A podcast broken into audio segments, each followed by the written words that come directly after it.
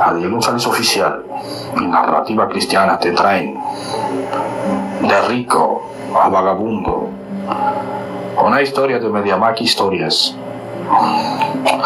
En la primavera del año de 2022, en la ciudad de New Jersey, Estados Unidos, John Wesley era un trader y negociante de criptomonedas en la Bolsa de Valores de Nueva York.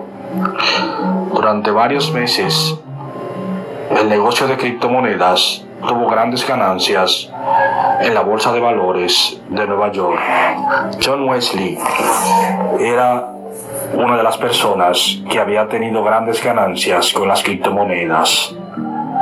John Wesley había convencido a más de 100 personas para que invirtieran en el negocio de las criptomonedas. Llegó el otoño de 2022 y muchas personas que invirtieron dinero en el negocio de criptomonedas comenzaron a perder todo su dinero. John Wesley fue denunciado a las autoridades por más de 50 personas como un estafador del negocio de las criptomonedas. Después de durar casi un año en prisión, fue dejado en libertad.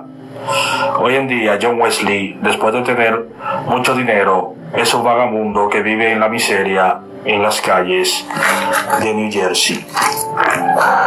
Nunca es tarde para reconocer que solo en Cristo hay salvación y vida eterna.